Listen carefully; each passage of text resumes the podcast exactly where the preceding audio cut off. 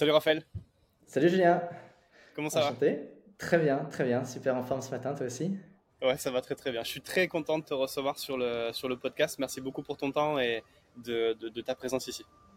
Bah écoute, c'est un, un, plaisir vraiment partagé parce que j'écoute ce que tu fais depuis un certain temps et je suis très, très heureux d'avoir cette petite tribune sur ton podcast. Donc, euh, merci de ta confiance. C'est gentil. Raphaël, pour euh, celles et ceux qui ne te connaissent pas, est-ce que tu peux te présenter, s'il te plaît?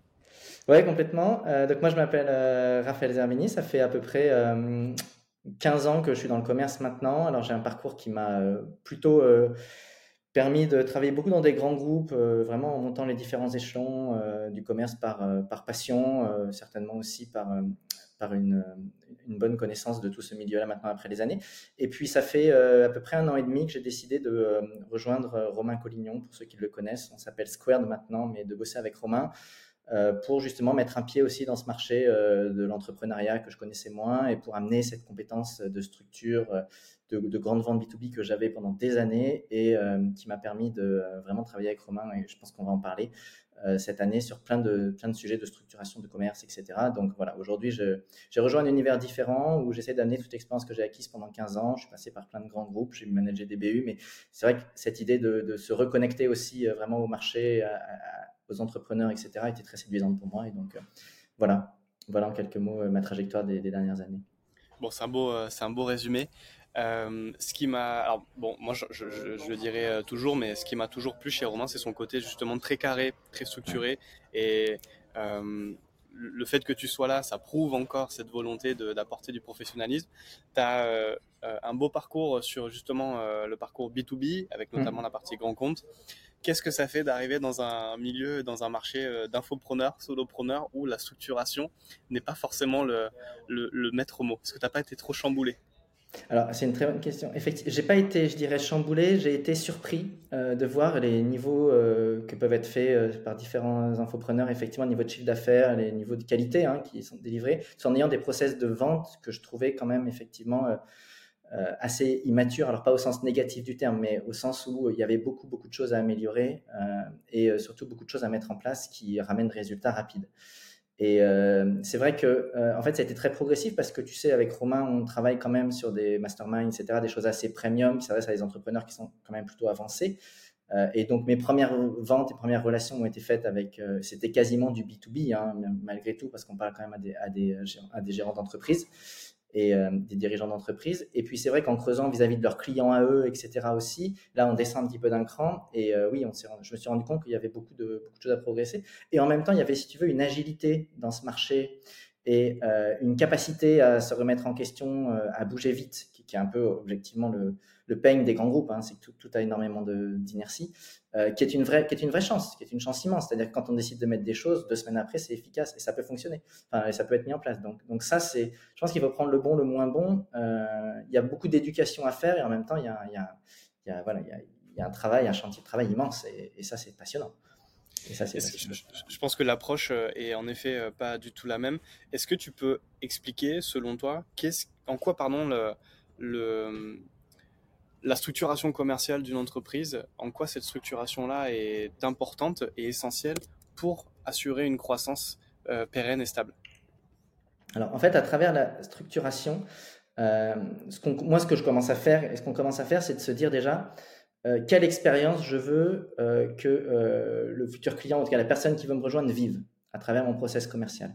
Et donc, tu sais, on a tendance à dire, il faut que je mette un setter, il faut que je mette un closer, il faut que je mette un CRM. D'accord. Mais avant ça, quelles émotions vous voulez faire vivre à la personne qui va vous contacter. Elle vous connaît pas, elle connaît ce que vous faites certainement parce que vous avez fait un bon marketing, mais pour autant, elle connaît pas forcément vos valeurs, elle connaît pas forcément votre passé, elle connaît pas forcément votre histoire. Donc, quelle expérience vous voulez lui donner et quelle expérience vous voulez construire en rapport avec votre produit final? Si vous vendez quelque chose qui, est un produit personnel, émotionnel, vous n'allez pas avoir un process de vente qui s'est construit avec des structures et des boîtes très rigides. Ça fonctionnera pas. À l'inverse, quand on prend des boîtes tech ou des choses comme ça, tu sais qu'on des process qui vendent des outils très tech, très carrés, de paye ou je sais pas, de CRM et plein de choses tu rentres dans des machines, que tu connais certainement bien, où effectivement, tu as un setter, tu as une démo, tu as un closing, et puis on y va. C'est très, très carré. Donc en fait, effectivement, euh, la structuration, doit d'abord être pensée par rapport à l'expérience qu'on veut faire vivre. Et une fois qu'on a défini ça, l'intérêt, pour répondre vraiment à ta question de structurer, euh, c'est de perdre personne en route pour moi. C'est un petit peu le premier process. C'est à la fois de se dire que toute personne qui va vouloir rentrer dans notre pipe, à un moment donné, elle aura une action commerciale définie, elle aura un suivi, etc. Parce qu'on se rend compte aussi qu'il y a beaucoup de ventes qui se font en one shot, mais il y a beaucoup de ventes qui se font dans un temps un peu plus long. Et si le process n'est pas structuré, ces gens vont sortir du process, on va jamais aller les récupérer. Donc la structure, ça permet d'abord ça. La deuxième chose, c'est que la structure, et c'est très important parce que je sais que toi, par exemple, tu, travailles beaucoup sur le, coaching de, commerciaux, c'est de donner un cadre et de, donner confiance euh, aux équipes. D'accord? Quand on a un script devant soi qu'on maîtrise, quand on a des coachings réguliers, quand on a un argumentaire qu'on maîtrise, quand on connaît les étapes suivantes dans les différents scénarios, on est quand même beaucoup plus performant parce qu'on peut vraiment se focuser sur l'écoute et sur la vente plutôt que sur le comment je le fais. Donc ça, pour moi, c'est vraiment, euh, c'est un peu euh, ce que j'appelle, si tu veux, la maison dans laquelle je rentre quand je commence à faire mes ventes et je ressors à la fin de la journée. Dans cette maison, tout est maîtrisé. Euh, je, connais tout, je connais les pièces, je sais si je prends la porte à gauche, si je prends la porte à droite, tout ça m'emmène. Et ça, à tout niveau, hein, je dirais qu'on soit des commerciaux plutôt débutants ou des commerciaux avancés, c'est absolument nécessaire et c'est très important. Et pour moi, la dernière chose importante par rapport à la structuration, si tu veux, c'est le pilotage. C'est le pilotage de ta performance. Euh, effectivement, euh, il faut un volant, il faut des indicateurs, sinon euh, on n'est pas en mesure de savoir quelles sont les parties du pipe qui sont, qui sont je dirais, un peu, qui sont très performantes et celles qui, pour le coup, nécessitent de travailler. On a tendance à toujours en plus passer du temps dans les zones de confort, là où ça fonctionne bien, là où ça rapporte de l'argent, etc. Alors que les leviers d'amélioration, ils sont souvent pas là. Donc voilà, ça permet aussi cette structuration, elle permet vraiment de, de se doter de tous les outils de pilotage concret quotidien que doit avoir quelqu'un qui gère une.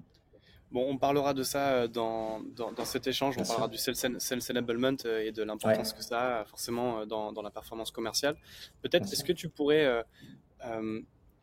Parce que tu as parlé de ton expérience grand compte et j'aimerais bien peut-être que tu nous partages justement ce que tu as pu vivre, apprendre, expérimenter, justement d'un point de vue structuration commerciale ou performance commerciale dans ce, dans ces, dans ce milieu-là. Ouais, complètement. Moi, je, de, ces, de ces grandes ventes, alors qu'on peut, appeler des ventes complexes, des ventes stratégiques, il y a plein de noms. Euh, quand euh, j'ai quand j'ai débuté, euh, j'ai pas commencé par des très grandes ventes comme ça. J'ai commencé, et c'était intéressant aussi, c'est pour ça que j'en parle, par aller commercialiser des dispositifs énergétiques de grande envergure. On parlait de plusieurs millions d'euros d'investissement à des collectivités. et là, si tu veux, j'ai découvert déjà ce que pouvaient être les marchés publics. C'est une chose, je vais pas rentrer dans ce détail-là, c'est pas forcément ça intéresse, mais en tout cas, ce que pouvait être le temps d'une vente longue. D'accord? C'est-à-dire qu'en fait, euh, sur des grandes ventes, le premier facteur qu'il faut maîtriser, c'est le temps. Euh, parce qu'en fait, ce n'est pas une vente qui va se faire en deux jours, c'est une vente qui va se faire en six mois. Alors pourquoi elle va se faire en six mois? Parce que euh, si tu veux, il y a énormément de temps de cadrage. Hein. Déjà, on dit que pour réussir une vente, il faut bien cadrer son projet, donc il y a énormément de discussions préalables.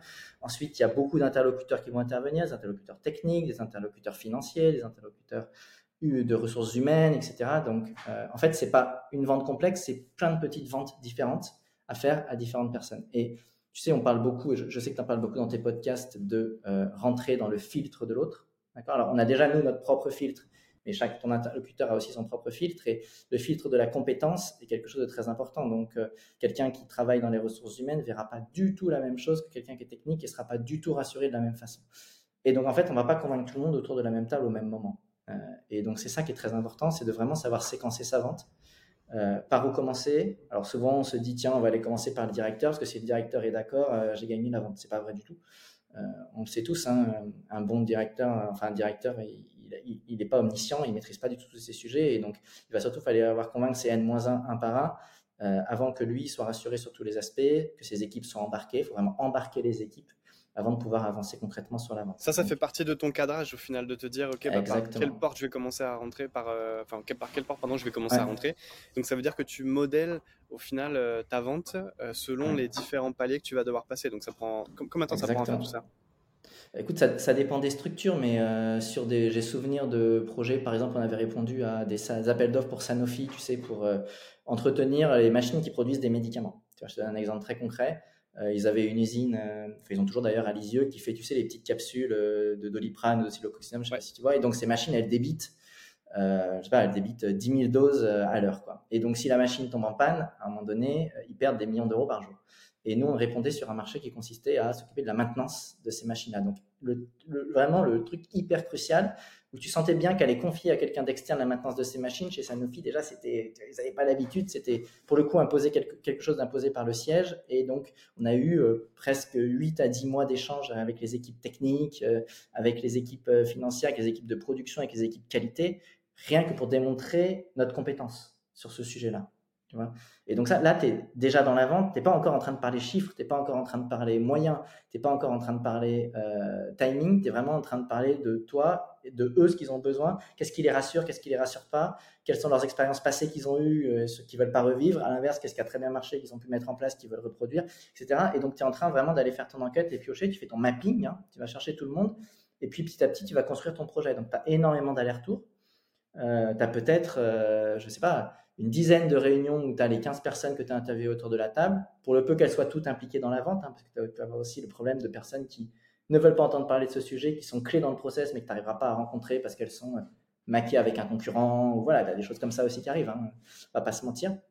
Donc, euh, il, faut, euh, il faut vraiment prendre ce temps-là, avoir les allers-retours pour après dire, OK, on pense qu'on a un projet qui répond à l'ensemble de vos besoins, on va commencer à vous le soumettre, encore une fois, on n'est toujours pas dans les chiffres. Et là, tu vas encore avoir un retour qui va te faire dire, maintenant, ça vous avez mal compris, ça vous avez bien compris, etc. etc.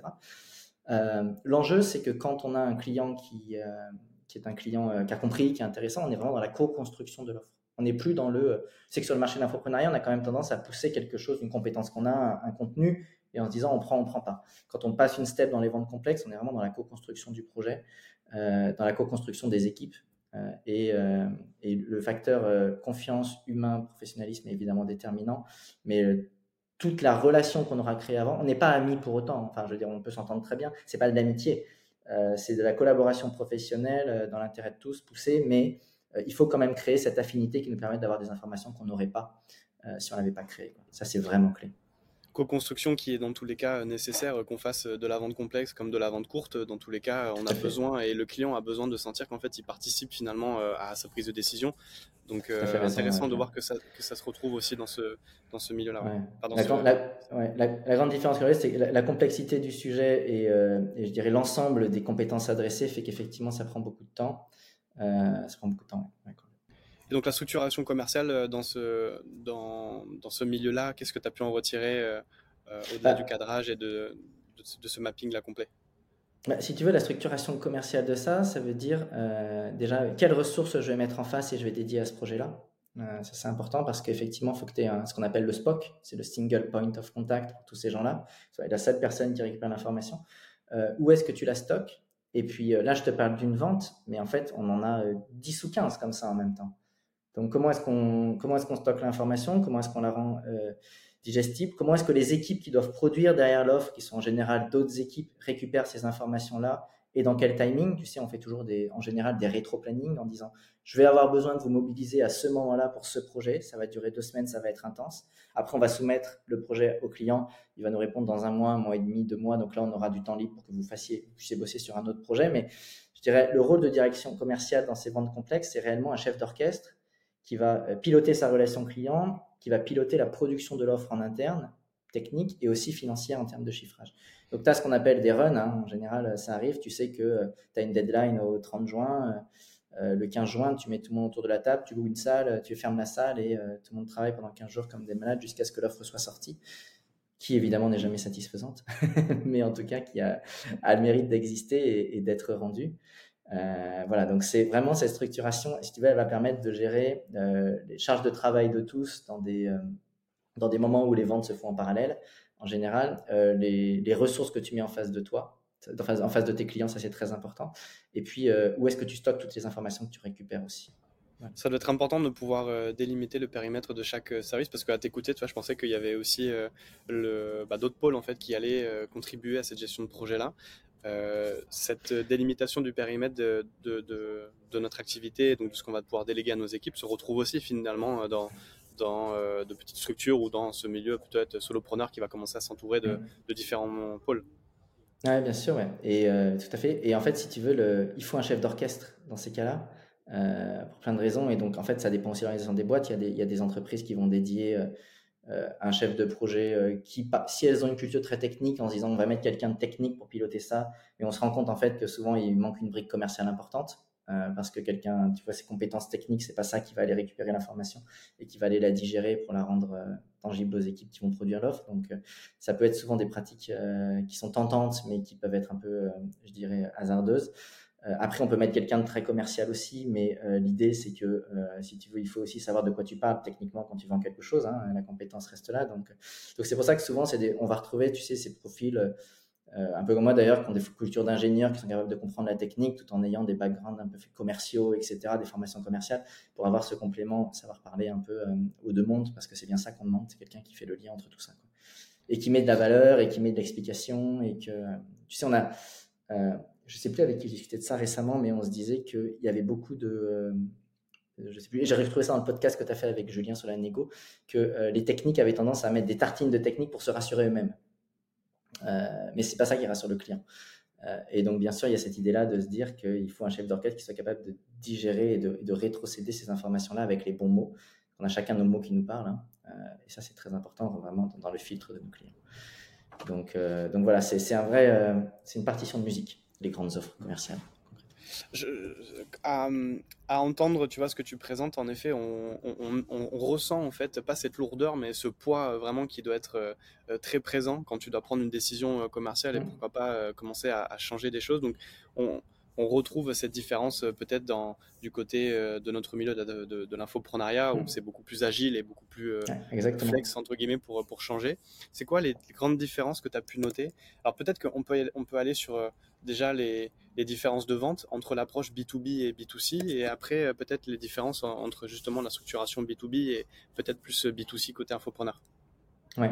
alors sur les grandes, la grande différence B2B, B2C, euh, bon, déjà, il y a le premier facteur qui est euh, le panier moyen de la vente. Hein, ça, change quand même beaucoup de choses. C'est-à-dire que sur des offres B2C, es en général sur des euh, montants de vente qui sont plus faibles, donc des vitesses, de des, capacités de réflexion, d'achat, etc., qui sont certainement un peu moins, un peu moins longues, ça j'en parlais, mais aussi certainement un peu plus émotionnelles et émotives.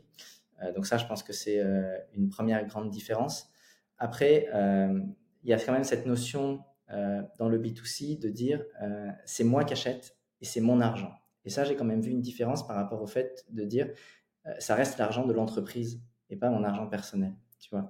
Et euh, je sais que euh, j'ai trouvé que la gestion des émotions en tant que vendeur était certainement un peu différente aussi parce que quand tu parles à une entreprise, si tu veux, c'est l'histoire de tout le monde, mais à la fois celle de personne non plus. Donc, tu as le grand dirigeant, mais même le grand dirigeant aujourd'hui d'une entreprise, c'est plus vraiment son entreprise, c'est pas lui qui est actionnaire de l'entreprise, contrairement Donc, si tu veux, tu as quelque chose qui fait que tu peux avoir une, distance émotionnelle qui est mise aussi, beaucoup plus de rationalité. beaucoup plus de rationalité, c'est le mot que je cherchais, euh, dans l'achat, euh, mais aussi du coup beaucoup plus de, froideur dans les relations, tu vois ce que je veux dire, beaucoup plus de distance aussi. Euh, je ne sais pas si tu as vécu l'expérience, mais par exemple, quand tu te retrouves avec des acheteurs de la grande distribution, par exemple, les échanges sont extrêmement froids, c'est lié au milieu, etc. Mais tu es sur quelque chose où tu n'arriveras pas à mettre l'émotionnel que tu cherches à mettre, ça ne fonctionnera pas. Bah, moi, j'ai euh, euh, j'ai un commercial, tu vois, qui vient justement euh, de, de, ce milieu-là, qui, qui s'est formé chez moi et qui, qui, est basculé sur, qui a basculé sur le closing. Et quand il a pris ses premiers calls avec les prospects, il était très direct et vraiment très axé sur les bénéfices. Euh, et c'est vrai que du côté bah, B2C, on, on, a plus un closing qui est justement sur, euh, on va mélanger l'émotionnel et, le factuel. Exactement. Mais, donc du coup, euh, qu'est-ce que tu penses justement de cette manière de closer que tu peux voir peut-être de toutes ces formations de closing? Est-ce que pas ça, fait, ça ferait doucement rire les, les, gens de, tu vois, de, du, milieu, peut-être grand compte, etc. Est-ce que ça s'applique ou il y a vraiment cette différence-là qui est non applicable? Non, je pense que les mécanismes humains sont globalement sont, sont les mêmes que tu parles à, un directeur euh, des achats d'une grande boîte ou que tu parles à quelqu'un qui veut t'acheter un programme de formation, je pense que les mécanismes humains euh, sont les mêmes. Maintenant, le, filtre des gens à qui tu parles reste quand même différent. Tu sais, dans le filtre, euh, on met beaucoup de choses. On met, on met l'éducation, évidemment, on met les valeurs, mais on met aussi l'expérience professionnelle, on met l'ambition que peuvent avoir les gens, on met les rêves qu'ils peuvent avoir aussi. Donc, il y a beaucoup de composantes.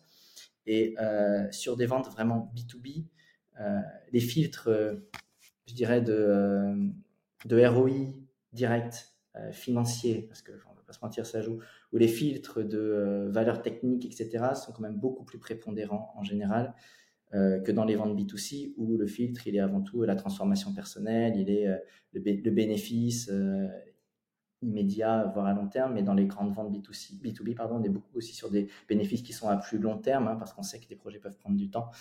Euh, donc voilà, j'en ai déjà parlé tout à l'heure, mais je, cette échelle de temps, mais, à tous les niveaux, dire le temps que ça prend de faire la vente, le temps avec lequel le prospect va se projeter dans les résultats, etc. Pour moi, c'est vraiment le, lien différenciant de, tout ça. Après, et, et, après, la dernière chose aussi, ça va être euh, que je trouve euh, assez challengeant, et c'est dans ce marché B2C, et c'est vraiment quelque chose d'intéressant, c'est le, le, volume que tu vas avoir à traiter en tant que commercial, si tu veux. Ça veut dire que avant de rejoindre euh, ce marché-là, j'avais jamais fait, parce que quand je suis arrivé chez Romain, je me suis dit, je vais prendre en direct, je vais jouer tous les rôles de la chaîne commerciale pour bien comprendre à qui on vend ce qu'on vend. Et en fait, quand tu prends 10 calls par jour, ouais, c'est hyper challengeant. J'avais jamais fait ça avant. Si tu veux ça, commence à taper sérieusement. Et première chose que j'ai dit à Romain, j'ai dit euh, voilà, il faut vraiment qu'on soit euh, bien dimensionné et bien dimensionnant là-dessus parce que moi, je considère qu'au-dessus de 5 à 6, voire max 7 calls par jour, c'est le grand maximum que tu peux avoir parce qu'entre le temps de préparation, le temps d'appel, le temps de débrief, etc., euh, bah, ta journée est finie quoi, hein, quand on a fait 5 ou 6. Donc, donc ça, c'est un vrai sujet aussi tout, dépend peut-être le, volume de call parce que là, je, je, pense à des setters euh, qui vont peut-être prendre des calls de pré-qualif qui vont durer 15 minutes. Bon, là, tu peux en prendre un. J'étais plus sur des calls de vente, tu as raison. sur des calls de vente, oui, surtout quand c'est 45 minutes. Bon, bah là, le closer, il termine avec 6 euh, euh, calls dans la tronche. à la fin, l'énergie et le, et, le volume commencent vraiment à taper sur une semaine, un mois complet. donc, ouais. Et tu sais, j'avais un manager qui me disait tout le temps Raphaël, le jour où tu es malade, c'est pas grave, mais décale tous tes calls, quoi, parce que tu seras pas bon. Euh, et si tu n'as pas l'énergie, tu n'es pas bon, ça va se ressentir directement. Et je pense que c'est encore plus vrai dans le B2C. C'est-à-dire que comme on cherche une connexion, on cherche une émotion, on cherche des choses comme ça, on cherche de l'énergie. Moi, ce que je demande à les gens qui bossent avec nous, c'est d'avoir toujours l'énergie au top. Je sais que c'est dur quand il est 16h et qu'on a 5 calls dans les valises, mais euh, la personne qui a pris le call à 16h, elle n'a pas de raison d'avoir une expérience différente de celle qui a pris le call à 9h. Donc, le niveau d'énergie, le niveau de, vraiment de, proactivité doit être le même tout le temps. Ça s'apprend, hein, ça s'entraîne effectivement. Euh, mais voilà, c'est pour, tout ça pour dire que je trouve que c'est physiquement, en tout cas, ou intellectuellement, plus challengeant parce qu'il euh, y a la répétition des efforts, etc., qu'on n'a pas que je n'avais pas avant sur d'autres marchés, par exemple. Et, je trouve ça bien que tu mettes ça en avant parce qu'il y a beaucoup de beaucoup d'infopreneurs, en tout cas ou de CEO, qui n'ont pas cette culture commerciale euh, ou euh, mm. peut-être cette expérience-là, qui vont mettre leurs sales sur euh, des missions. Par exemple, bah, vous me faites 80 calls par jour, 80 calls calls par jour, tout mm. le, enfin en gros 5, 5 jours sur 7 pendant 1, 2, 3 mois. Rien de pire que pour cramer sa force commerciale ah et de ne pas avoir cette pertinence-là après derrière sur la, sur la performance. Quoi. Et tu sais, ça, ça se challenge, hein, enfin ce que je vais dire là, parce que c'est ici, mais moi, j'ai toujours, depuis que j'ai rejoint ce marché il y a un, an et demi, euh, je continue de penser que la, euh, je dirais la grande euh, l'hyper spécialisation des tâches n'est pas forcément très adaptée à l'infoprenariat.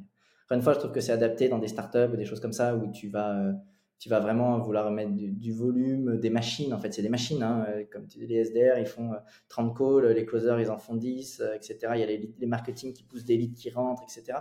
Je trouve que dans l'infoprenariat, quand on, quand on amène vraiment beaucoup de valeur, c'est pas idiot d'avoir des gens qui mènent un process de A à Z, quitte à avoir des gens spécialisés dans le closing au bout d'un moment, etc. Mais, mais voilà, pour garder cette notion et ce facteur humain, euh, je me dis que des fois l'hyper spécialisation n'est pas toujours aidante. En tout cas, il faut être vigilant avec ça. Il faut bien le piloter.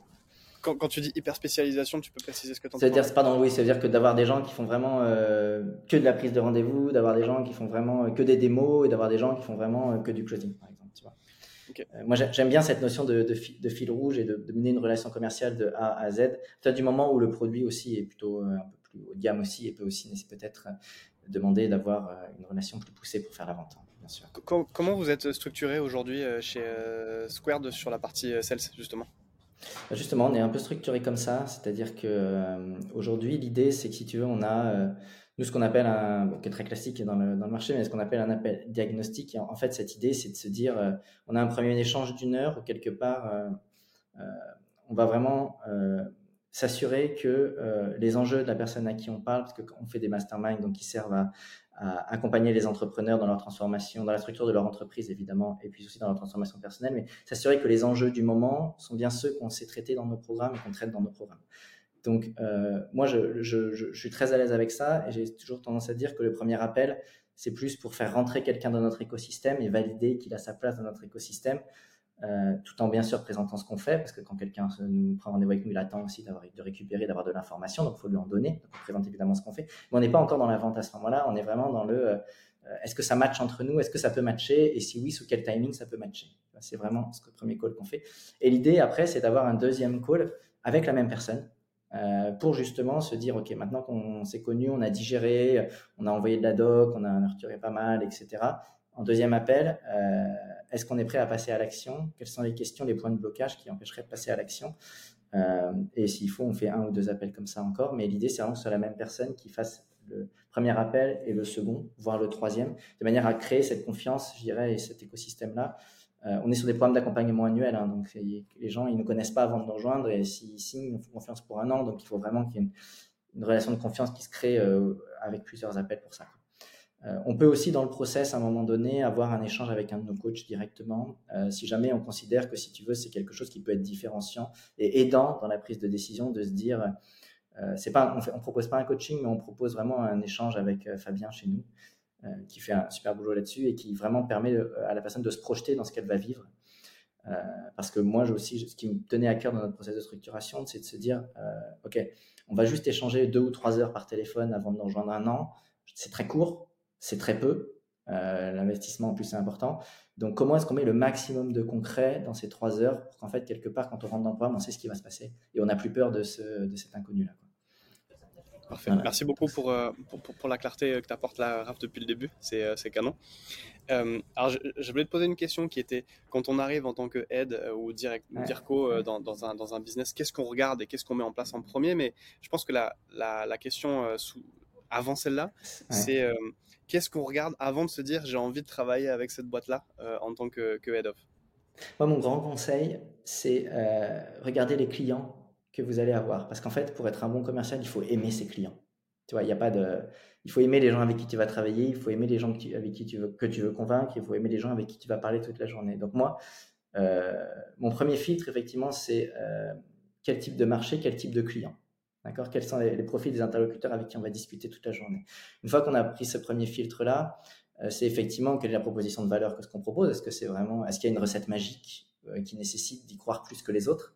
Ou est-ce que euh, et c'est ok, hein, ça peut être aussi de euh, j'ai un, un, produit où il y en a d'autres qui l'ont, je veux juste être le meilleur parce que je, suis un meilleur vendeur et je veux le prouver et j'ai pas de problème avec la concurrence.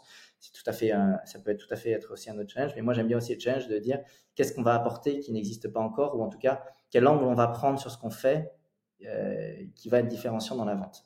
Parce que, le challenge est plus sympa. Ça, c'est vraiment les deux premières choses que je regarde. Les clients, la proposition de valeur, un peu la recette magique. Une fois que ça c'est validé, euh, moi, ce que je fais, c'est vivre l'expérience.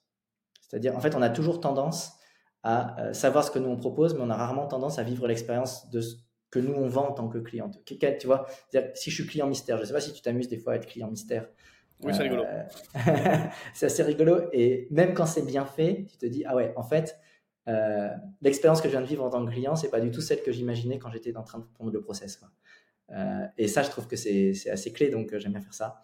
Euh, euh, et, j'aime bien me projeter là-dedans. Et donc ensuite, c'est euh, mettre les mains dans le cambouis. Quoi. Vraiment prendre les calls de qualif, prendre les calls de closing, vraiment faire du shadow, tu vois, enregistrer les appels et réécouter, c'est très classique. Mais vraiment s'immerger de ce que va être l'expérience parce que le, head of sales qui arrive, qui pense son, qui pense son process et qui se dit maintenant on va faire comme ça, je lui souhaite que ça marche. Hein. et peut-être que ça marchera, mais globalement, on est sur de l'humain, donc j'y crois pas trop combien, de temps tu prends euh, pour euh, t'imprégner justement? Parce qu'il y, y, a ce temps d'imprégnation finalement que, que, tu prends. Combien de six mois, six mois à peu près. Chez Romain, ça m'a pris six mois. Tu vois, pour te donner, j'ai rejoint par exemple Romain, euh, c'était en avril 2022. On a bossé deux, trois mois. j'ai terminé une autre mission à côté, etc., où j'ai commencé à m'imprégner. Pendant six mois, j'ai vraiment tout pris. Et pour rien te cacher, je continue de faire des calls euh, encore aujourd'hui parce que j'aime bien ça et je ne veux pas m'en couper. Euh, mais au bout de six mois, j'ai commencé à, prendre mon stylo, mon papier et euh, prendre le process. On partait pas de zéro, hein, on partait de plein de choses, mais en fait, on, refait les étapes les unes après les autres. Et c'est ça aussi qui est intéressant d'ailleurs quand on arrive. En général, on va arriver, il y a des choses on construit, on part de zéro, c'est très bien, mais on a une V0, une V1, une V2. en général, on arrive, il y a des choses qui sont en place. Et donc, c'est qu'est-ce qu'on touche d'abord, quel bloc on isole, comment on l'isole, si on le transforme, si on le change, pour pas que ça impacte sur le reste. Euh, parce qu'en fait, tout est très, très lié dans un pipe commercial et donc euh, il y a vraiment cette question de répondre par bloc. Donc ça aussi, ça prend du temps. Mais six mois d'observation et à partir de six mois, j'ai commencé à refondre les différents blocs et j'ai fini, euh, tu vois, au bout de, ça m'a pris un an quasiment tout, tout, tout, pour vraiment tout changer, tout refaire. entre temps, on a changé notre marque, donc on a aussi mis en place des nouvelles pratiques. Ça venait de toi, cette idée-là de, de, renaming ou... Non, c'était quelque chose que portait Romain depuis longtemps, mais c'est vrai qu'une des. je pense que l'arrivée, le fait que moi j'arrive, que Romuald arrive aussi, et Gaël, on est trois à travailler au premier moment, a fait qu'à un moment donné. La première chose que j'ai dit à Romain et à Romu, moi quand je suis arrivé, c'est la marque Romain Collignon, c'est très bien, mais si on veut grandir, on ne peut pas vendre Romain seul c'est plus possible parce qu'en fait, Romain, il sera pas partout, il sera pas tout le temps. Donc moi, je veux pas vendre quelqu'un qui sera pas là. Euh, c'est pas possible. Et en plus, Romain, il avait ce souhait-là, si tu veux, de plus être en délivrabilité sur les programmes, les premiers programmes qu'il avait depuis longtemps. On a créé des nouveaux programmes entre temps et il souhaitait aussi euh, lui monter avec ces programmes-là en délivrabilité et donc sortir des programmes, euh, des premiers programmes qu'on avait, donc de plus du tout être présent. Et ça, ça passait aussi par un changement de marque. c'est difficile de vendre Julien Oinzon si personne ne voit Julien. Donc voilà, c'était un peu de. C'est pas la même, c'est pas la même approche. Après, je pense que ça dépend parce que beaucoup de solopreneurs, notamment ou d'infopreneurs, sont en, en, nom propre, ce qui est une bonne chose parce que ça crée un capital confiance plus important, mais pour autant derrière il y a une, soit une scalabilité ou une pérennité du business qui est pas du tout la même. et je pense que ça dépend de la volonté qu'on a de comment on se projette avec son business finalement. Ouais, et je partage mille fois cette remarque. C'est le personal branding qui est très puissant pour créer une communauté, pour inspirer, pour amener des gens. Euh, maintenant, effectivement, si le projet de la boîte, c'est faire d'autres choses, d'aller sur d'autres marchés, etc., euh, ça ne suffira pas. Si le projet de la boîte, c'est vraiment d'incarner quelque chose, d'incarner une transformation et capitaliser là-dessus, il faut rester. Personal branding, tu as tout à fait raison. Euh, mais en tout cas, ce n'est pas le choix qu'on a fait, nous.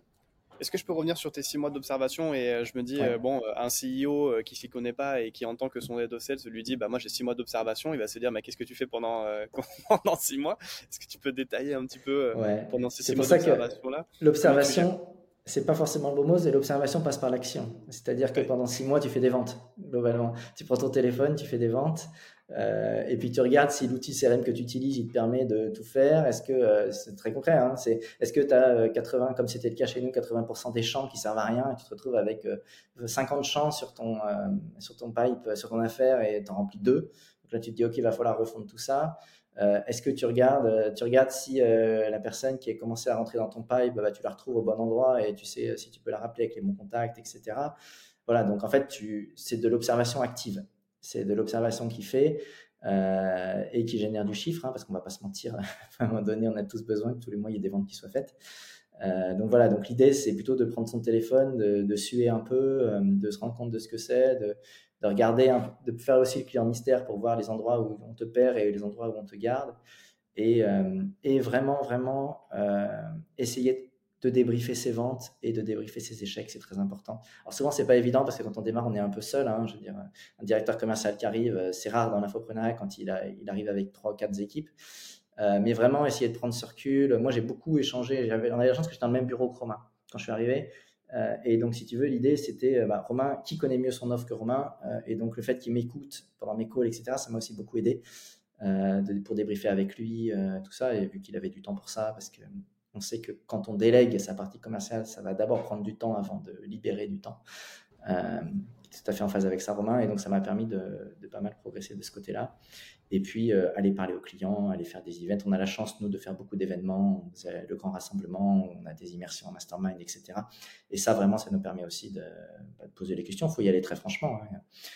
ne euh, faut pas du tout hésiter, en tant que directeur commercial, d'aller questionner tout le monde Enfin, les gens sont là pour, les gens qui achètent sont là pour avoir les meilleurs produits possibles. Donc, euh, vraiment, ne faut pas hésiter une seconde de poser les questions euh, de l'expérience, comment elle est ressentie, comment elle est vécue. Maintenant, ça s'enfermer un peu, de pas toujours oser, mais euh, si j'ai un conseil aussi, c'est. moi, j'ai. En fait, j'ai cette... je ne sais pas si tu as ce ressenti-là, mais sur la partie professionnelle, j'ai toujours eu l'impression de au début, quand je mettais des costumes, au début de ma carrière, parce que j'étais dans, les, dans, les, dans des grandes entreprises, et quand je mettais ce costume, j'avais l'impression un peu d'être un autre, une autre personne qui ressentait moins les émotions personnelles et était beaucoup plus dans les émotions professionnelles. Et donc, j'avais beaucoup moins de peur à aller parler aux gens, beaucoup moins d'appréhension, à poser des questions, à récupérer du feedback, etc. Et j'ai gardé ce truc-là, de me dire, dans le monde professionnel, euh, j'ose beaucoup plus de choses que je pourrais oser dans le monde personnel aussi. Euh, et bah, ça, ça m'a beaucoup aidé. Euh, Ouais, je, trouve que quand, alors bon, pour mon expérience à moi, euh, tu, euh, il y a quand même mine de rien, c'est intéressant le fait que tu dises, euh, bah, quand je mets mon costume, etc. moi, c'était derrière un bureau. Je trouve que mine de rien, même si quand tu es derrière ton bureau, tu as quand même la consigne et tu sais que quand tu as un bon commercial, tu casses le mur, donc tu crées cette relation où c'est plus vendeur-prospect, mais c'est Julien avec Raphaël, par exemple. mais malgré tout, tu sais que tu es dans, dans ce côté-là. Et ce que j'aime beaucoup là dans, dans, dans, notre milieu, dans notre contexte, c'est que on peut plus facilement casser cette barrière-là. Que ça soit justement pour être beaucoup plus en contact lors de la livraison client, mais même sur l'échange et sur le closing. Moi, je le dis à tous mes, à tous mes clients et à tous mes élèves, c'est, je trouve que le closing a cette force de montrer que on va vachement plus loin quand même dans la sphère perso de la personne et on l'accompagne beaucoup plus finalement dans sa prise de décision et ça a beaucoup, ça a beaucoup, beaucoup de valeur tout ça. Ouais, complètement. Et, euh, et, en fait, c'est aussi cette, euh, cette, euh, je trouve que c'est cette distance, cette hauteur qu'on prend qui nous permet de rentrer dans ce détail-là. Quoi. Ouais. Alors, tu as, mis un point et tu as répondu un petit peu à la question que j'allais te poser c'est est-ce qu'un un aide, selon toi, doit justement prendre des calls et être sur le terrain ou au contraire, est-ce que son job, bah, c'est plus d'être le Michael Jordan de l'équipe et en fait, c'est d'être le meilleur coach de l'équipe et donc de pas aller sur le terrain, prendre la balle et bah tiens, regarde, je te montre comment on fait un dunk. tu vois, qu'est-ce que tu penses de ça?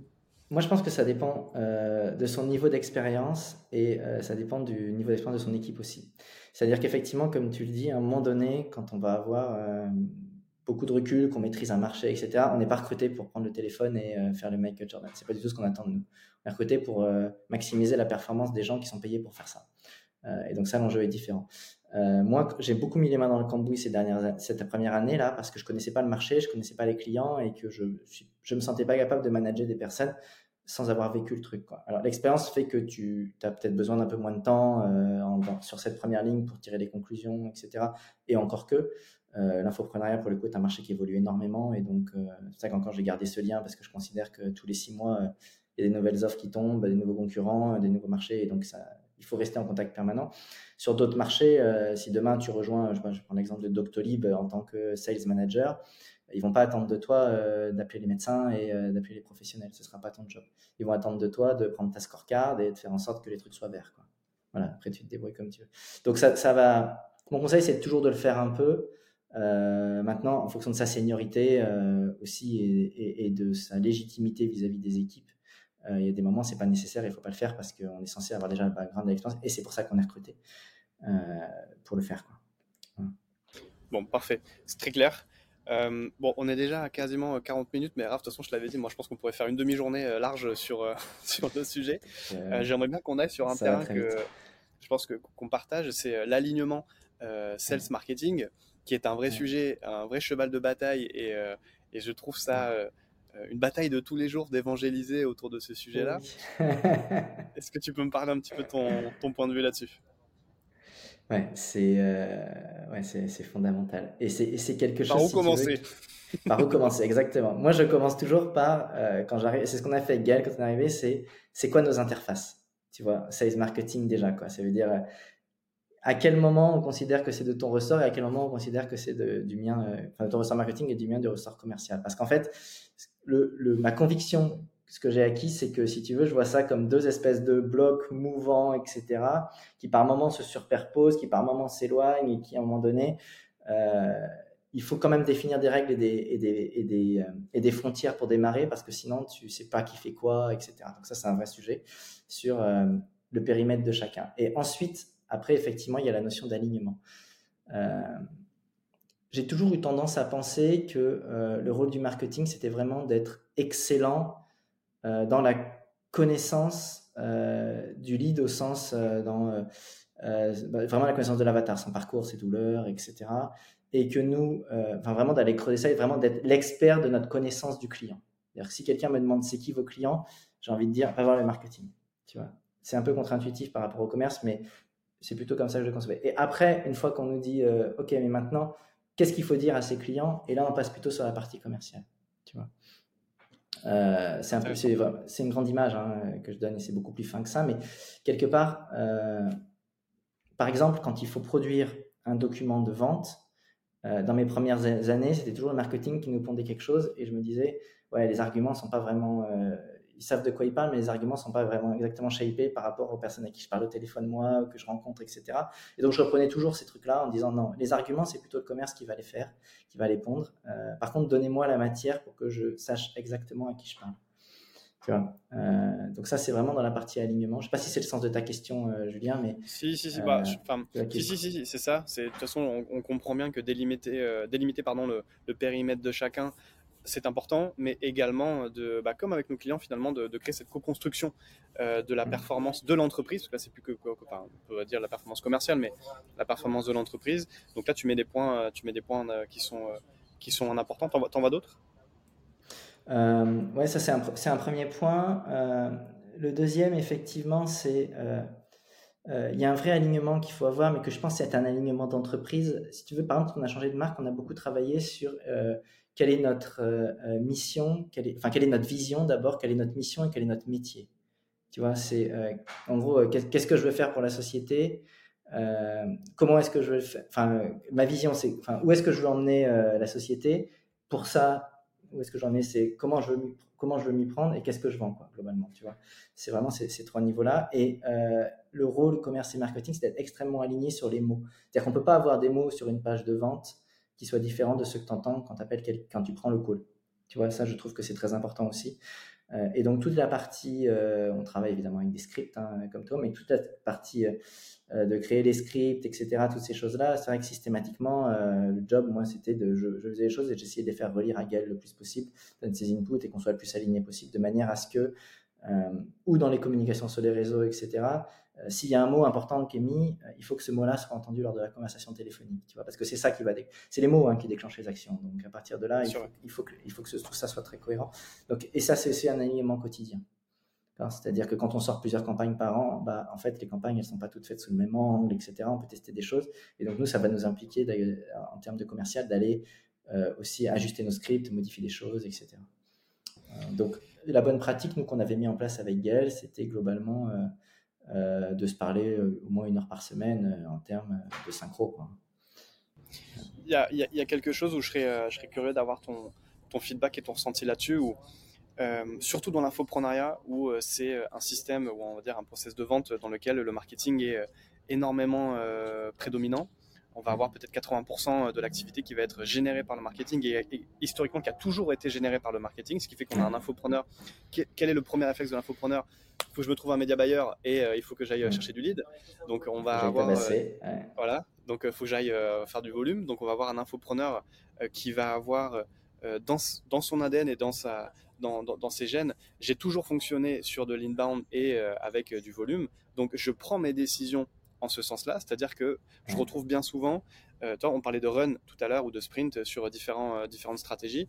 En fait, là, on va avoir des, des, infopreneurs qui vont avoir le réflexe de parler de leur volonté, de leur stratégie avec le marketing et ensuite le, le sales qui va se positionner derrière en tant qu'exécutant finalement. Mmh. pour moi, l'alignement, c'est justement se dire, attends, avant que je prenne une décision, je vais aussi impliquer euh, la partie sales et non pas en fait tu vas dire bah, voilà ce qu'on fait avec le marketing on a décidé que donc maintenant bah, prenez vos leads et, faites-nous vos, performances quoi et tu sais le pire euh, et ça se voit souvent malheureusement hein, c'est à un moment donné quand tu te retrouves au téléphone euh, en disant avec des gens avec des commerciaux qui disent mais là les gars ils sont pas qualifiés les personnes que vous nous amenez et avec et le marketing qui dit mais les gars vous n'arrivez pas à convertir les gens qu'on vous amène on vous les sert sur un plateau qu'est-ce qui se passe tu vois? Et ça c'est fréquent hein.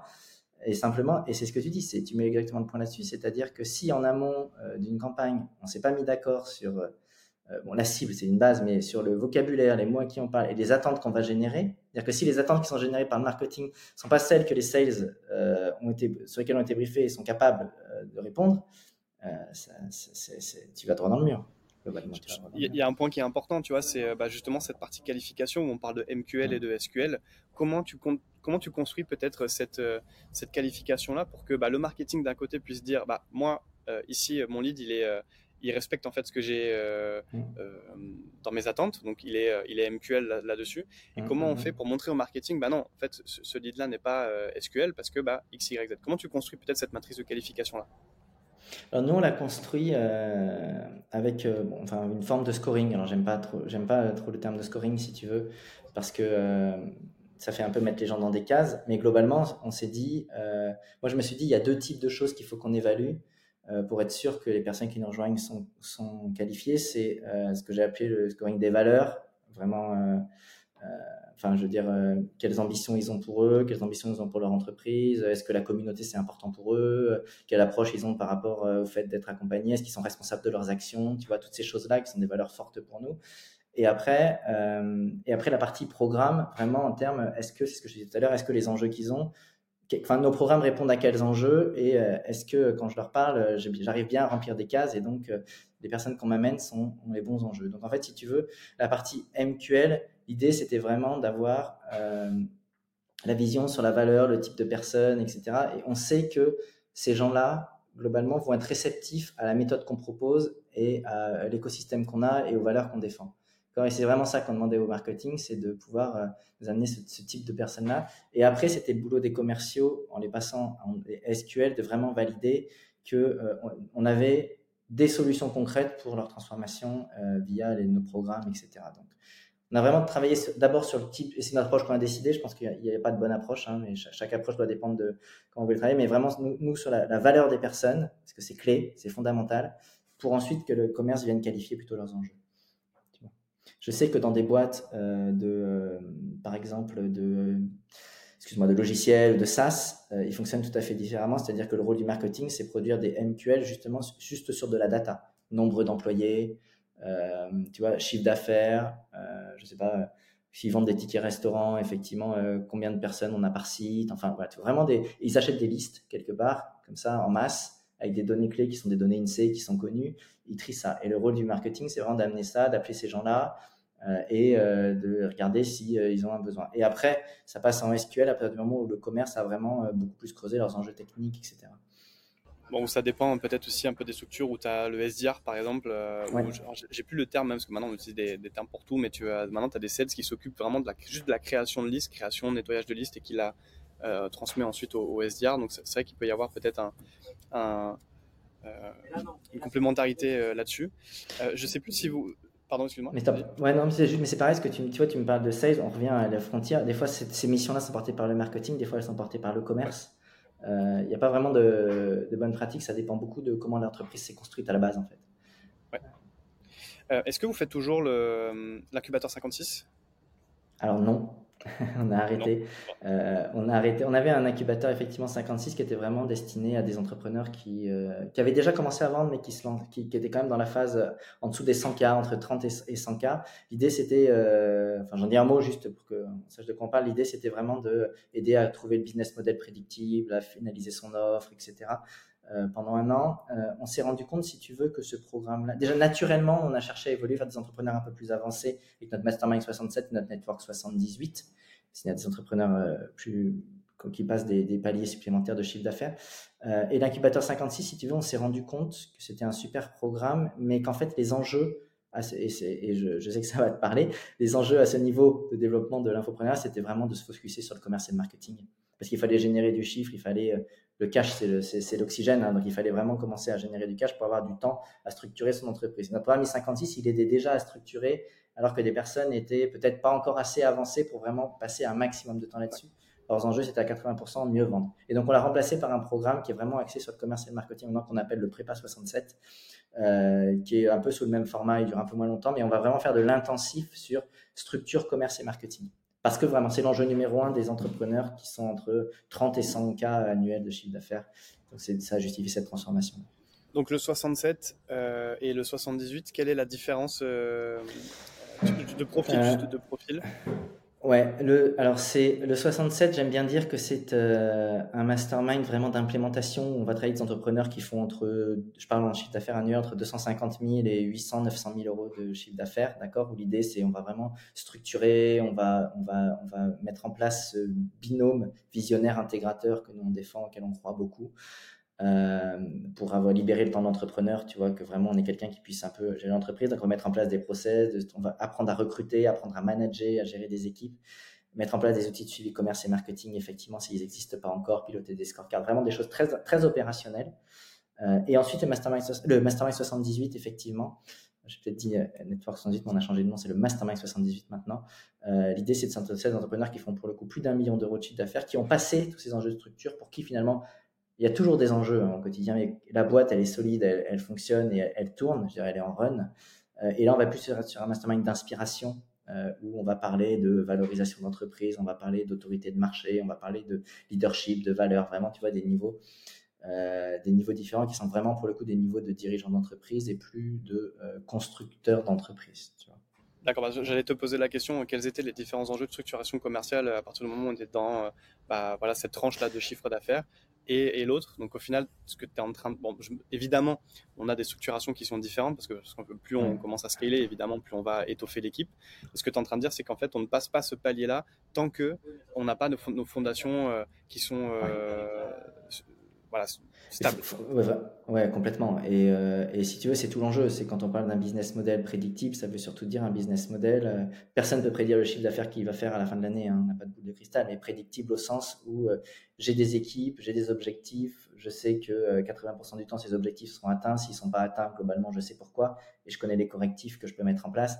Et vraiment, j'ai le 67, c'est construire la structure. Ce que je disais un petit peu en préambule, hein, à la fois de pilotage humaine et puis euh, ouais, mettre en place euh, des, scripts qui marchent bien, qui ont été retravaillés, des documents de vente, tout ça, tout, tout, ça n'est plus un sujet. Voilà, tout ça n'est plus un sujet. Vas-y, pardon. Pardon, excuse-moi, je t'ai coupé. Non, non, non, mais j'allais dire, et inversement, dans le 78, c'est pas pour ça qu'on bosse pas des sujets commerce et marketing, hein, parce que tout le monde veut plus vendre, mieux vendre. La seule chose, c'est que quand on veut faire quelque chose, on a, l'équipe pour le faire, et donc, donc les, discussions sont un petit peu différentes.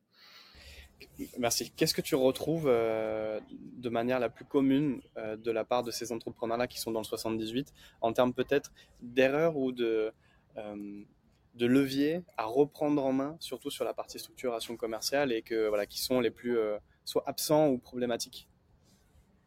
En fait, c'est un peu contre-intuitif ce que je vais te dire, mais on se rend compte qu'on a, qu'on a des membres qui font un travail de ouf euh, qui font plusieurs millions d'euros. Et pour autant, des fois, il y a des briques fondamentales du commerce qui ne sont pas forcément là. Les briques, pour aller jusqu'à ce le marketing, en général, est canon. Ça cartonne. Je dirais, ils vendent des super ventes, des super tunnels, etc. Par contre, après, euh, ils peuvent faire des très gros chiffres en étant 4, 5, 6 dans la boîte, alors qu'on pourrait s'attendre à ce qu'ils soient 15 ou 20, parce que tout est vraiment très fort en termes de marketing. Par contre, après, en termes de commerce et donc de pilotage, au sens où euh, vraiment de, d'avoir le, tu vois, le tableau de bord pour piloter son entreprise euh, commercialement, ça n'existe pas, pas, forcément toujours. Euh, donc, c'est des choses sur lesquelles on peut travailler. Et puis, euh, toujours le même sujet qui revient, c'est le recrutement. C'est comment recruter. Le, tous les postes sont compliqués à recruter, mais le commerce, tu connais ça par cœur, c'est d'autant plus complexe parce que on cherche, cherche des humains qui ont, beaucoup de compétences, qui ont beaucoup de qualités, qui ont de l'empathie, qui ont du bagou. Enfin, il y a tellement de cases à cocher, je trouve, pour avoir un bon commercial. Euh, que ça s'apprend, qu'il soit formé, etc., que le recrutement des, des, des, forces commerciales est toujours un sujet. Tout le temps. Ouais, bah ça évidemment. Est-ce, est que peut-être justement on peut balayer ou survoler un peu ce, ce, point-là? Parce que je pense qu'il y a aussi quelque chose qui est important à, à exposer, c'est que bien souvent, euh, les, surtout les infopreneurs attendent, et je, peux les comprendre parce qu'ils ont tellement été déçus de la part des, alors plus des closers ou euh, des, des, sales qu'ils ont pu rencontrer, qu'il euh, y a un gap maintenant qui s'est créé entre bon, je veux surtout pas ça, tu un peu comme euh, quand tu es euh, célibataire et que tu sors d'une mauvaise, mauvaise expérience, tu dis je veux, veux, surtout pas ça, mais quand on te demande qu'est-ce que tu veux, bon, bah derrière c'est plus compliqué.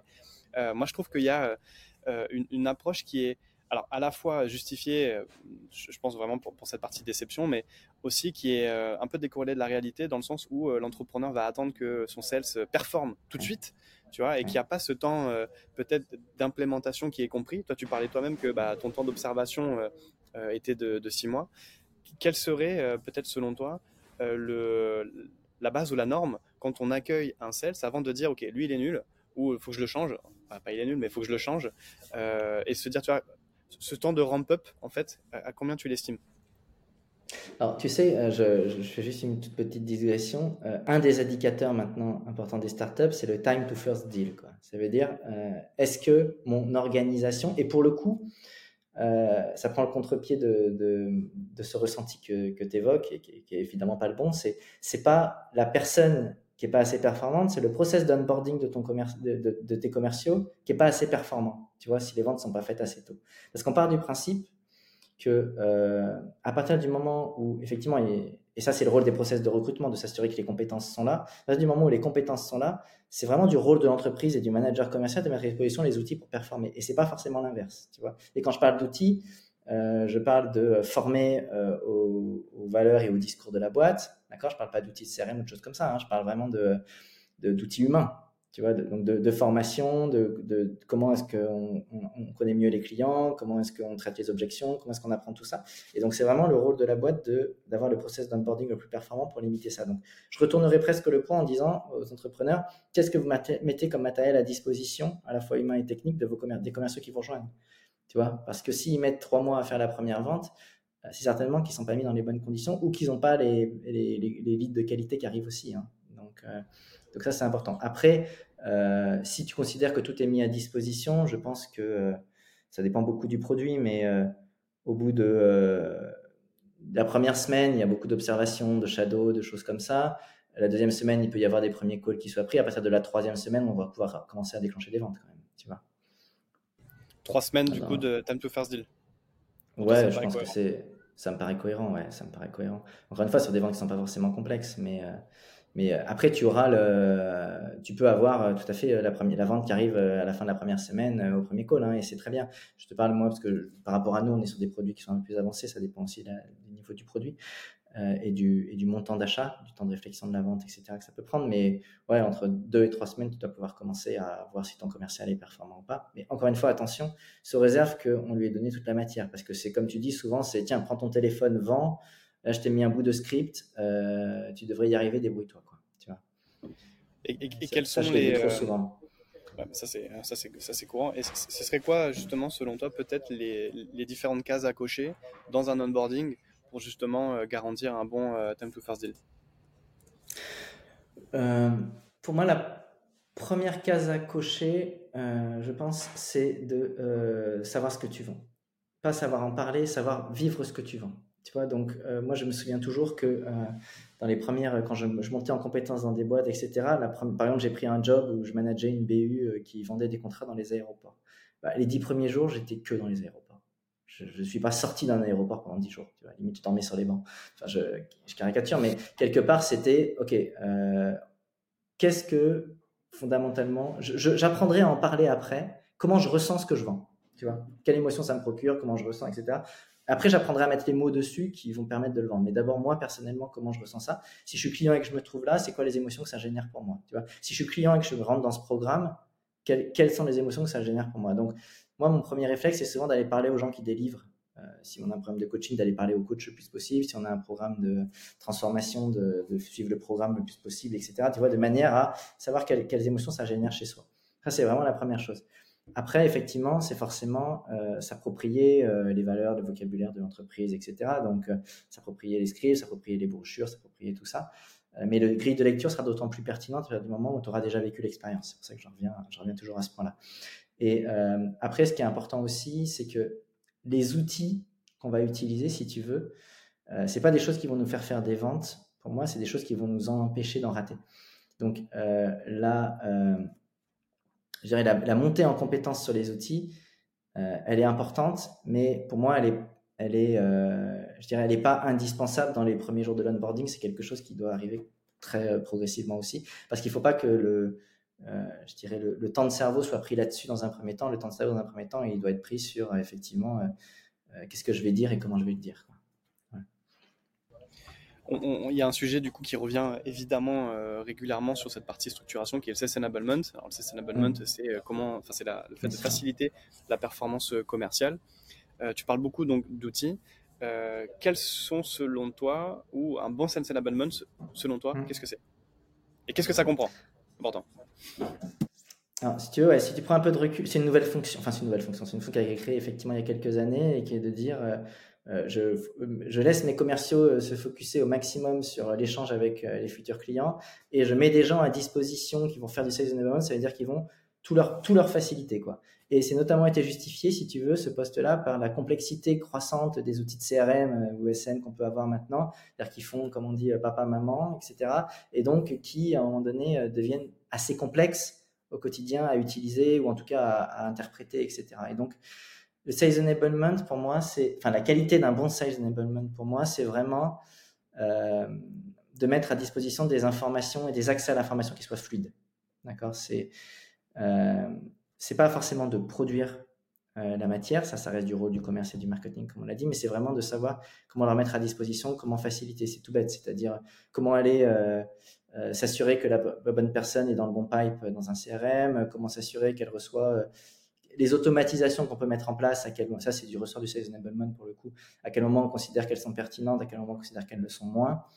parce qu'à vouloir tout automatiser aussi, si tu veux, quand tu fais venir quelqu'un dans ta boîte d'IA, je vais tout automatiser, bah, tu perds en humain, tu perds en lien, et à un moment donné, euh, l'idée, c'est aussi d'avoir quelque chose de très gradué. Moi, je, par exemple, je ne suis pas du tout un fan d'automatiser euh, l'email euh, qui envoie, qui valide une vente. Tu vois, tout cas, après une conversation commerciale, tu as toujours un email de feedback que tu envoies. Si la personne a dit oui, etc., on va te faire parvenir tout ça. Quand tu commences à automatiser ces choses-là, en tout cas sur des ventes un peu, un peu, un peu premium, bah, tu perds déjà ton lien directement avec ton client. Donc, nous, on essaie de garder ça au maximum à la main euh, pour que ce soit très personnalisé. Euh, donc voilà, donc le Sales Enablement, son rôle, ça va être d'identifier tout ce qui peut être automatisable et le faire en accord avec le commercial pour que ça reste cohérent avec la valeur client. Euh, de te piloter et te sortir les bons rapports aussi, tu sais, euh, de pilotage. Quand je te disais les indicateurs, les scorecards, pour le coup, c'est vraiment du ressort du Sales Enablement. De te, il faut que tu donnes les informations dont tu as besoin, mais c'est lui qui doit te permettre en sorte de les produire, qu'elles soient à jour, et peut-être aussi de te proposer des angles de vue différents. Si jamais toi, tu n'as pas forcément, tu sais, tu as des, des datas croisées, par exemple, que tu n'as pas forcément idée de croiser et qui vont te donner des informations intéressantes euh, sur ta performance. Donc ça, c'est pour le coup, c'est vraiment un Sales Enablement. Euh, et puis après, tu peux avoir aussi des facilitations, des logiciels qui font ça, mais à la lecture des, au débrief des calls que tu fais quand tu les enregistres, etc. Peut-être te permettre de ressortir, euh, je sais plus les logiciels qui font ça, Ringcover de faire ça très bien, je crois, ou, de mettre un petit peu d'intelligence dans, dans, l'analyse des calls qui ont été faites, etc. pour ressortir les moments qui ont bien marché, ceux qui ont bien marché. Voilà. Euh, et, et, je pense que c'est aussi le rôle d'un sales de t'accompagner sur euh, le marché du logiciel commercial euh, est en transformation permanente et encore encore aujourd'hui. Ça n'arrête pas. Et donc, c'est de, aussi de, de, donner une information et je dirais une vision des bonnes pratiques et des nouvelles choses qui sortent qui peuvent être adaptées. parce que, parce que tu peux pas, tu peux pas tout faire. Tu as une stack d'outils justement qu'en tant que head of sales, tu peux plus te, te, te séparer? Bah, j'avoue que mon CRM, euh, c'est très bête, mais là, on, était, on était sur HubSpot, euh, que j'aimais bien, mais que je trouvais très complexe. On a basculé sur Pipedrive et, et j'en suis très content.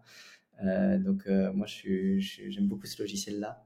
pour sa simplicité, en fait, parce qu'en fait, c'est tout bête, mais tu as des couleurs rouge, vert, jaune en fonction de où tu en es, etc. Donc, quand tu connectes le matin sur ta vue qu'avant, tu vois tout de suite ce que tu as à faire et ta gestion des tâches. Donc, ça, c'est important. On travaille aussi, nous, de manière très simple avec un logiciel de numéro virtuel qui nous permet d'enregistrer les calls, etc. Et donc ça, c'est quand même euh, très utile, même si je trouve que je passe pas assez de temps à les écouter encore pour l'instant, parce que j'en manque. Euh, j'en manque un peu, vu qu'on est beaucoup encore sur... Enfin, je finis la structuration, mais ça m'a pris beaucoup de temps, donc j'ai pas assez de temps pour écouter tout ça. Euh, et puis après, je sais que il y a tous les outils. Lemlist est un super outil quand on veut faire de la outbound, évidemment, parce qu'il est très simple, prise en main très facile.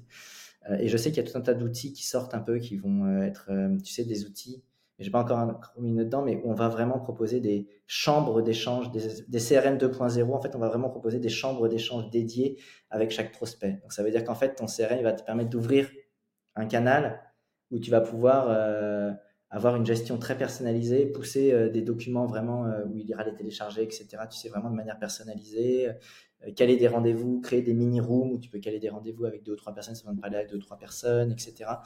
Euh, donc ça va vraiment être euh, passer d'une gestion où euh, chaque, chaque lead a une transaction, je dirais, à plat, à bah, dans chaque transaction, il y a une profondeur dans laquelle tu vas pouvoir, tu vas pouvoir partager plein de choses avec ton client.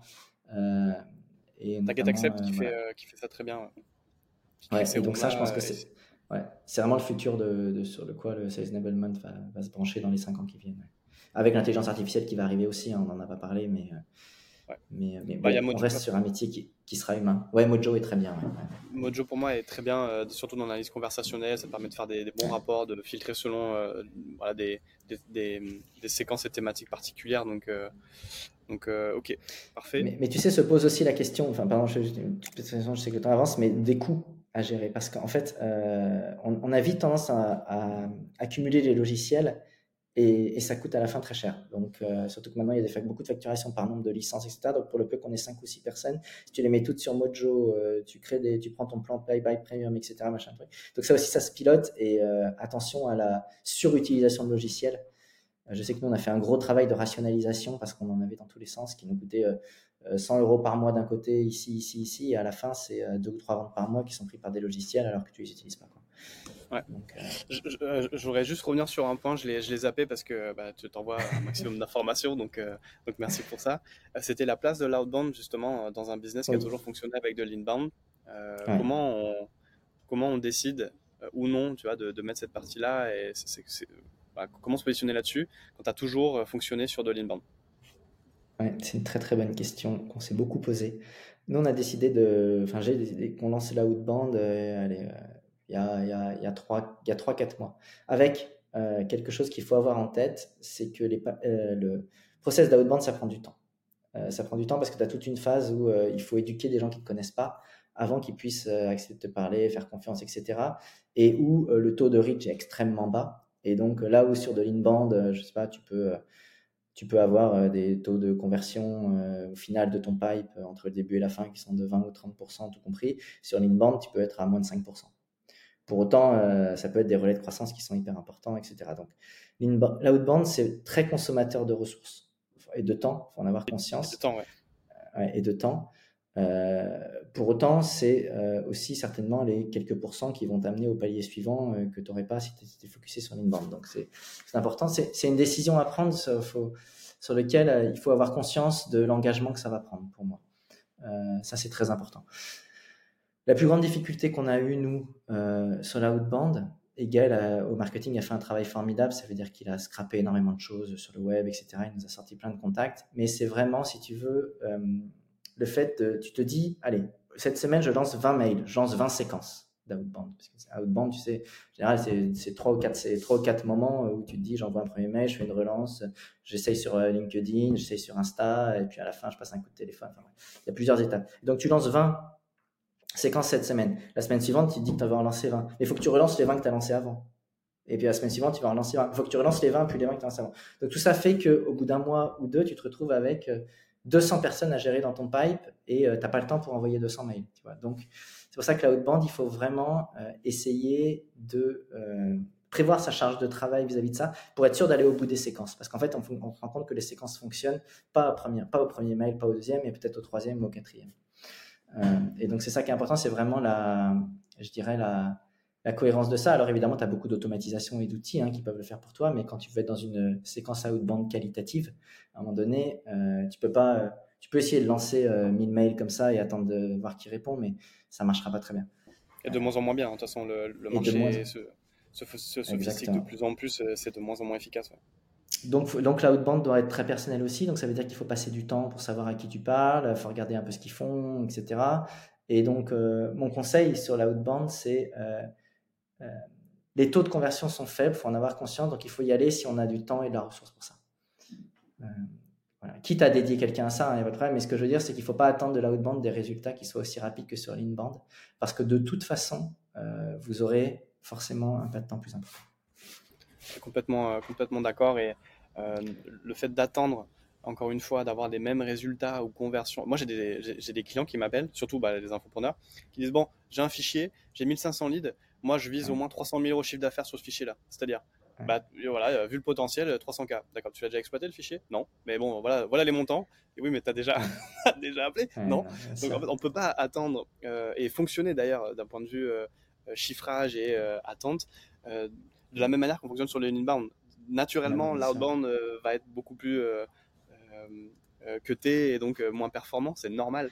Et de ne pas fixer des, des chiffres ou des, des conversions un peu euh, voilà euh, comme ça quoi.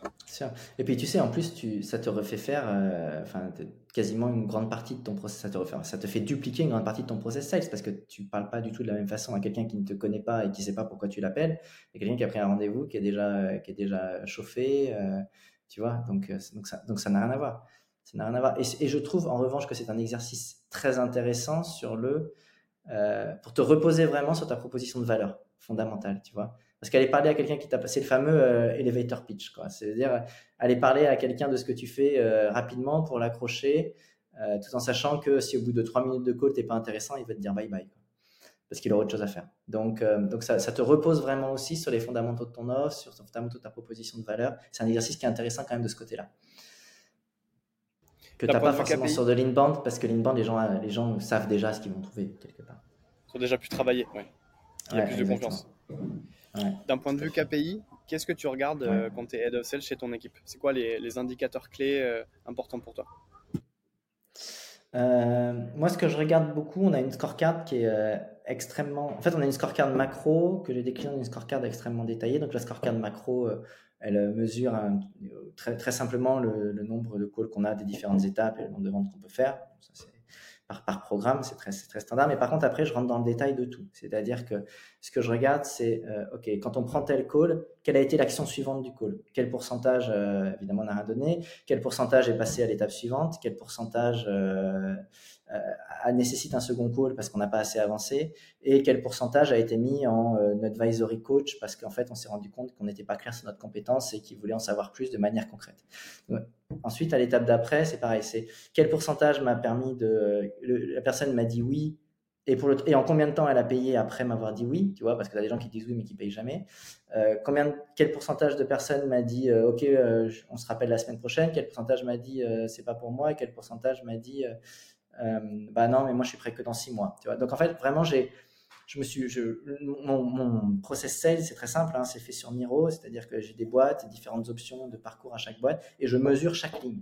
Chaque ligne de mon process, en fait, elle a un petit indicateur pour savoir euh, où vont les leads, comment ils vont, et ce qui se passe bien et pas bien. Quoi. Et euh, le, ouais, effectivement, le temps de, paiement aussi des leads est quelque chose qu'on mesure qui est important. Euh, parce qu'on se rend compte que il y a des gens qui payent très vite, il y a des gens qui mettent beaucoup de temps à payer, donc j'aimerais bien comprendre pourquoi. Euh, tu vois, est-ce que c'est que la performance sales n'a pas été euh, suffisamment incitative? Est-ce que c'est une question de profil? Euh, Voilà, donc il faut qu'on ramène tout ça aussi. voilà, je, regarde aussi régulièrement les temps de conversation téléphonique parce que je trouve que c'est important aussi. Tu vois, est-ce que les appels de vente qu'on fait, c'est des appels de 30 minutes? Est-ce que ceux où les ventes sont faites, c'est plutôt des appels de 40 ou 50 Auquel cas, peut-être que le, le, temps que j'avais imaginé n'est pas forcément le meilleur temps pour convaincre. Voilà, donc on regarde aussi toutes ces choses-là. On a balayé plein de choses. pardon, ouais. mon conseil, c'est tout ce que dès que vous avez une ligne de structure, de process, mesurez-la.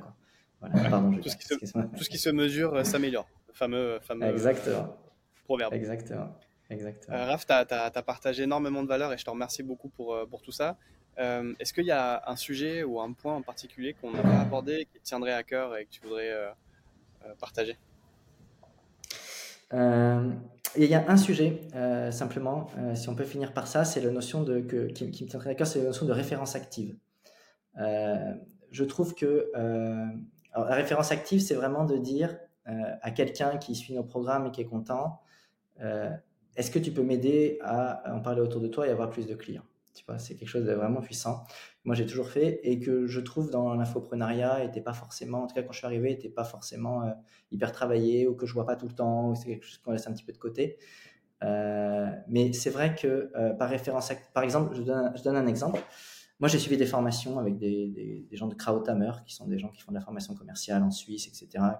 Il y a 15 ans, ils avaient vraiment pignon sur rue. C'est des, gens super bien, je les aime beaucoup.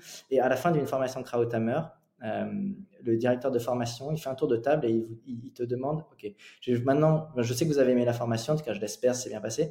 Est-ce que vous pouvez me donner deux noms de personnes euh, autour de vous euh, que vous pensez de cette formation? Et est-ce que surtout, vous pouvez les appeler en leur disant que moi je vais les contacter? Et donc tu demandes à ton client d'être un peu actif pour toi. Le levier que ça, ton client en fait, il a intérêt à le faire parce que déjà il, il a envie de te remercier parce qu'il a vécu une super expérience normalement dans le programme, ça c'est important. Euh, quand tu as des communautés, c'est souvent parce qu'il veut aussi que la communauté soit canon, qu'il a envie qu'il y ait des personnes qu'il connaît autour de lui qui en fassent partie aussi, donc il a envie, c'est à rejoindre le programme. Euh, et puis le fait de demander à ton client d'être actif, ça veut dire de, te recommander avant que euh, le commercial appelle, ça l'engage aussi un peu.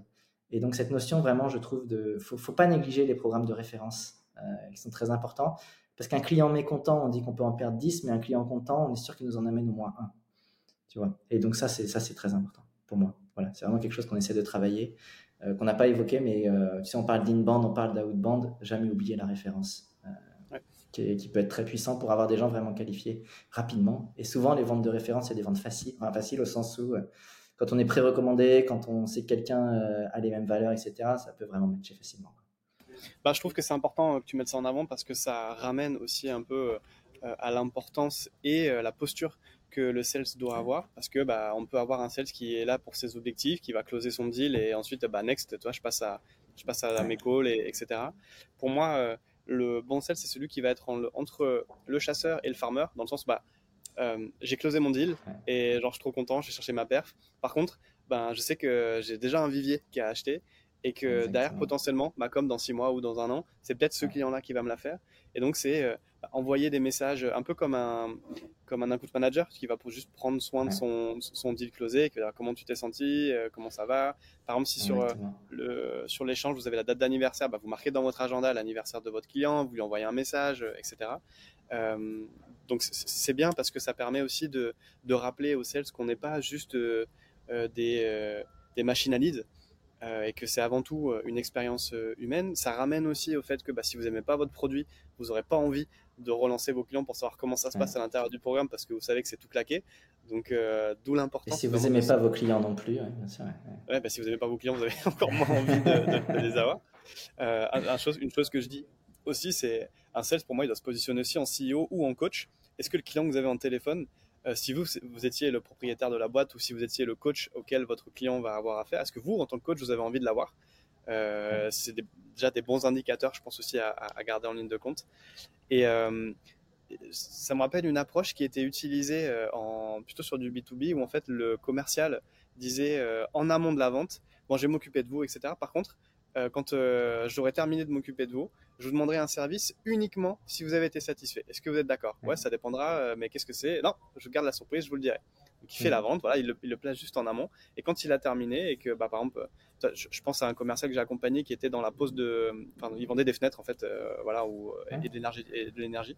Et en gros, il disait ça à ses clients en amont. Et à la fin, vous avez été satisfait Ouais, sur une échelle de 1 à 10, à combien vous êtes content 10. Vous vous rappelez, je vous ai demandé un service. C'est que si vous êtes satisfait, vous deviez me rendre un service de votre côté. Oui, c'est quoi Tenez, j'ai une feuille et sur cette feuille-là, je vais vous marquer trois noms de personnes que vous aimeriez euh, me recommander avec les numéros de téléphone. Et euh, je, trouve ça sympa dans le sens où tu préviens, tu préviens en amont, tu vois, un petit peu quand même que tu vas faire du referral. Et à la fin, euh, bah forcément, je trouve que ça met un côté un peu jeu aussi qui est, qui est intéressant. Très, c'est très sympa. Et c'est complètement dans l'esprit de, du referral et de, et de sa puissance. quoi. Parce que voilà, vos clients sont vos meilleurs vendeurs. Hein. Ça, faut jamais l'oublier. C'est un basique. Jamais l'oublier. Bon, ben, Raph, moi, j'ai pris euh, énormément de plaisir. Hein. Je savais que ça allait, ça allait être bien. Euh, on, est à, on est à 1h20, donc je pense que c'est la, le, l'épisode qui, aura, duré le plus longtemps, mais on, a tellement, il y, a tellement de sujets euh, à balayer et franchement, je trouve ça, je trouve ça passionnant et c'est un plaisir de pouvoir les partager aussi avec toi.